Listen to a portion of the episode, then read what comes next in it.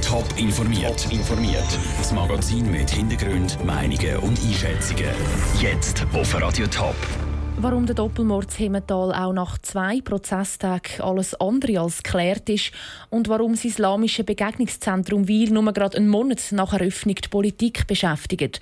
Das sind zwei von den Themen im Top informiert. Im Studio ist Vera Büchi. In einer Wohnung in Hemmetal sind kurz vor Weihnachten 2015 zwei Männer tot gefunden worden. Beide sind brutal abgestochen worden.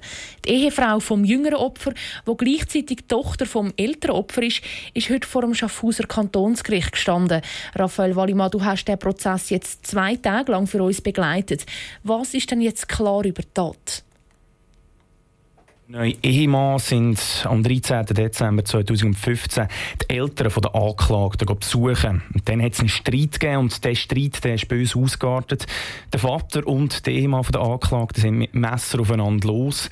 Beide sind hier dabei gestorben. Klar ist, dass der Ehemann von Stich vom Vater gestorben ist. Da sind sich die Verteidigung und die Staatsanwaltschaft einig. Aber von dem Moment an wird es kompliziert. Was gibt es denn für zwei Versionen, wie es weitergegangen ist?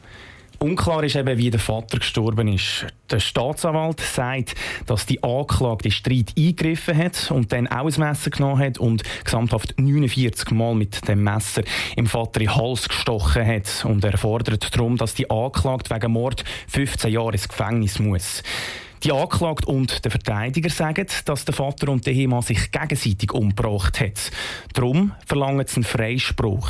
Unklar ist auch die Rolle der Mutter, die auch in der Tatnacht in dieser Wohnung war. Vom Staatsanwalt wird sie als Opfer dargestellt. Der Verteidiger zweifelt ihre Rolle an und schließt nicht aus, dass sie auch noch in den Kampf eingemischt hat.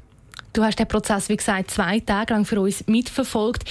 Welche Version hat dann dich mehr überzeugt? Die vom Staatsanwalt oder die von der Verteidigung? Ja, der Staatsanwalt der hat schon sehr belastende Beweise gehabt. Also alleine die Tatsache, dass 49 Mal von hinten auf den Vater eingestochen worden ist, das ist schon sehr unwahrscheinlich, dass das nur der Ehemann von der Anklagten gemacht hat. Außerdem hat die Anklagte ursprünglich ausgesagt, dass sie auf ihren Vater eingestochen hat, hat dann die Aussage aber später wieder zurückgezogen. Der Verteidiger auf der anderen Seite hat eigentlich nur ein Argument, das zieht aber recht gut, weil er sagt, abschließend bewiesen ist es eigentlich nicht, dass die Frau auf auf ihren Vater eingestochen hat. Darum muss eigentlich im Zweifel für den Angeklagten geltend gemacht werden. Es wird also sehr schwierig zu sagen, was denn die Richter morgen entscheiden. Danke, Raphael. Das Urteil das wird doch erst am Montag verkündet. Radio Top ist dann wieder dabei und berichtet. Seit einem Monat ist das Islamische Begegnungszentrum Zwil offen und schon muss sich die Politik damit beschäftigen.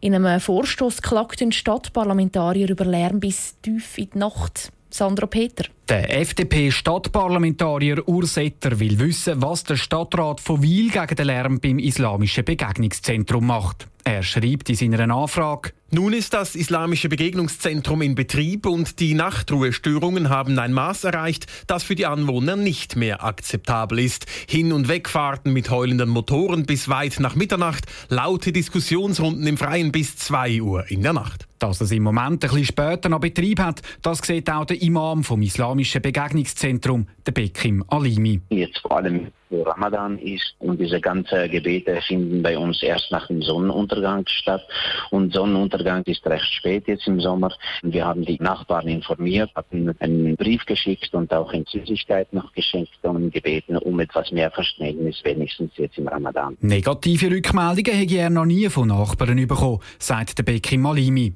Der Stadtparlamentarier Ursetter sieht das anders, wie er in seiner Anfrage schreibt. Trotz wiederholter Meldungen der Anwohner wurde bis jetzt von den zuständigen Stellen nichts unternommen, um hier endlich wieder für Ruhe und Ordnung zu sorgen und um diesem Treiben ein Ende zu setzen. Auch wenn der Imam vom Islamischen Begegnungszentrum Bekim Alimi keine Reklamationen bekommen hat, nimmt er den Vorstoß vom Urs Etter ernst. Ich mache mir Sorgen primär um den Nachbarn. Wenn die Nachbarn uns als laut sehen oder hören, dann sind wir auch so. Das bedeutet, wir sollen mit den Nachbarn das direkt vor Ort besprechen sprechen und wir sind ständig mit denen in Kontakt. Auf Anfrage hat bei der Stadt Wil noch niemand können sagen, ob es tatsächlich schon Lärmklagen wegen dem islamischen Begegnungszentrum gegeben hat.